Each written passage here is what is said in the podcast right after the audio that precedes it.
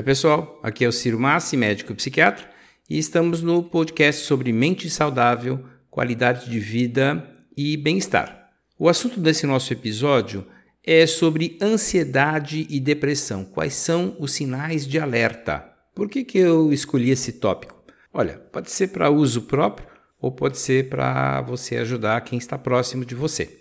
Às vezes a gente não sabe se quem está próximo está passando por uma fase difícil e é recomendável que procure ajuda ou se simplesmente deve se esforçar mais ou esperar o tempo passar, enfim. E o outro motivo é para uso próprio. Ficar batendo a cabeça, tentando quebrar pedra com a testa, né? Não é uma boa ideia se você tem profissionais que possam ajudar. Um dos grandes motivos, um dos grandes impedimentos ah, para uma saúde mental adequada é, demorar demais para procurar ajuda ou ter preconceito em procurar ajuda e ficar insistindo, insistindo, insistindo, quando o ideal é buscar o, a, o tratamento necessário de, de maneira precoce, desde que exija motivo para isso. E é desses motivos que eu vou estar tá falando relacionados à ansiedade e depressão. É muito comum que a ansiedade e a depressão aconteçam simultaneamente mas elas têm várias diferenças. A ansiedade tem como característica principal um estado de preocupação e agitação que debilitam, que desgastam a pessoa. E a depressão, de maneira geral, ela se apresenta por meio de uma tristeza muito grande, um sentimento de inutilidade e desesperança. Então, essa é a primeira diferença, em linhas gerais, claro, entre ansiedade e depressão. Um aspecto de que você ou alguém próximo deve buscar auxílio são mudanças nos hábitos de vida. Hábitos como comer, beber ou dormir normalmente ficam alterados, tanto por excesso quanto para redução, e podem ser sinais tanto de ansiedade quanto de depressão.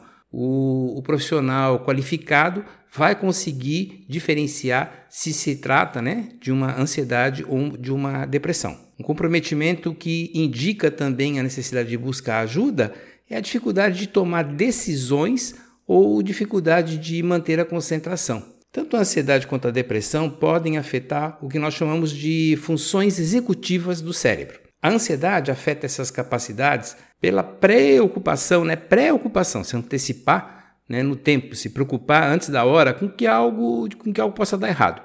E a depressão? A depressão altera as funções do cérebro por reduzir tanto a capacidade de interação quanto de interesse pelo mundo que está ao nosso redor. Um outro sinal importante que deve ser sempre esclarecido é quando aparece a apatia e perda de interesse, que são sinais clássicos de depressão, né? a perda do interesse nas atividades que anteriormente traziam prazer e contentamento, assim como também o sentimento de que a vida perdeu sentido, acompanhado de uma sensação de vazio interior. Sentir-se também desamparado, como se nada ou ninguém pudesse fazer nada para melhorar a sua vida, uma grande falta de esperança de que a existência possa melhorar, de que vão ter dias melhores na sua vida, em geral, são características da depressão. A pessoa muitas vezes está convicta de que não tem saída, de que não tem remédio, e olha só, isso é apenas, somente um sinal de depressão que tem tratamento. Outro sinal importante são as mudanças no estado de humor.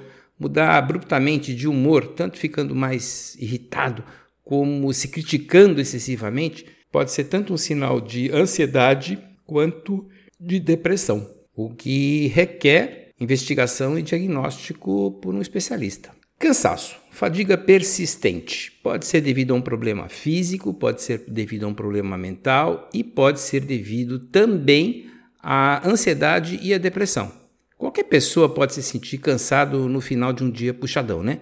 Mas se o cansaço começa a persistir por muito tempo, depois que a pessoa dorme bem ou tem um dia de descanso, um final de semana bacana, descansando, e, e ainda continua cansado, é preciso esclarecer a causa. Pode ser tanto a ansiedade quanto a depressão e também pode existir outras condições médicas, como a síndrome da fadiga crônica, a síndrome do burnout, ou ainda doenças, por exemplo, como no funcionamento da tiroide, ou até mesmo uma simples anemia, uma baixa de ferro no organismo. Desejo de isolamento pode ser um sinal de alerta. Atualmente, as pessoas introvertidas, aquelas que perdem energia com muitas pessoas ao redor, tendem a se recuperar quando ficam sozinhas. Isso não é um sinal de alerta. Para essas pessoas, é, é, a normalidade. Eles querem realmente ficar sozinhos para recuperar energia. Já os extrovertidos ganham energia na companhia de outras pessoas. Essa diferença das preferências é muito diferente de buscar isolamento porque não tem interesse na vida, de que acha que nada vale a pena, ou por sentir que tá, que será, melhor dizendo, muito cansativo interagir com, com outras pessoas.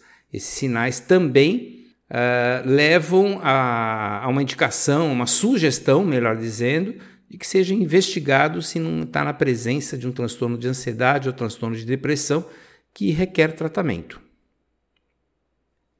Mas toda ansiedade ou toda tristeza necessita de tratamento? Olha, não, não mesmo.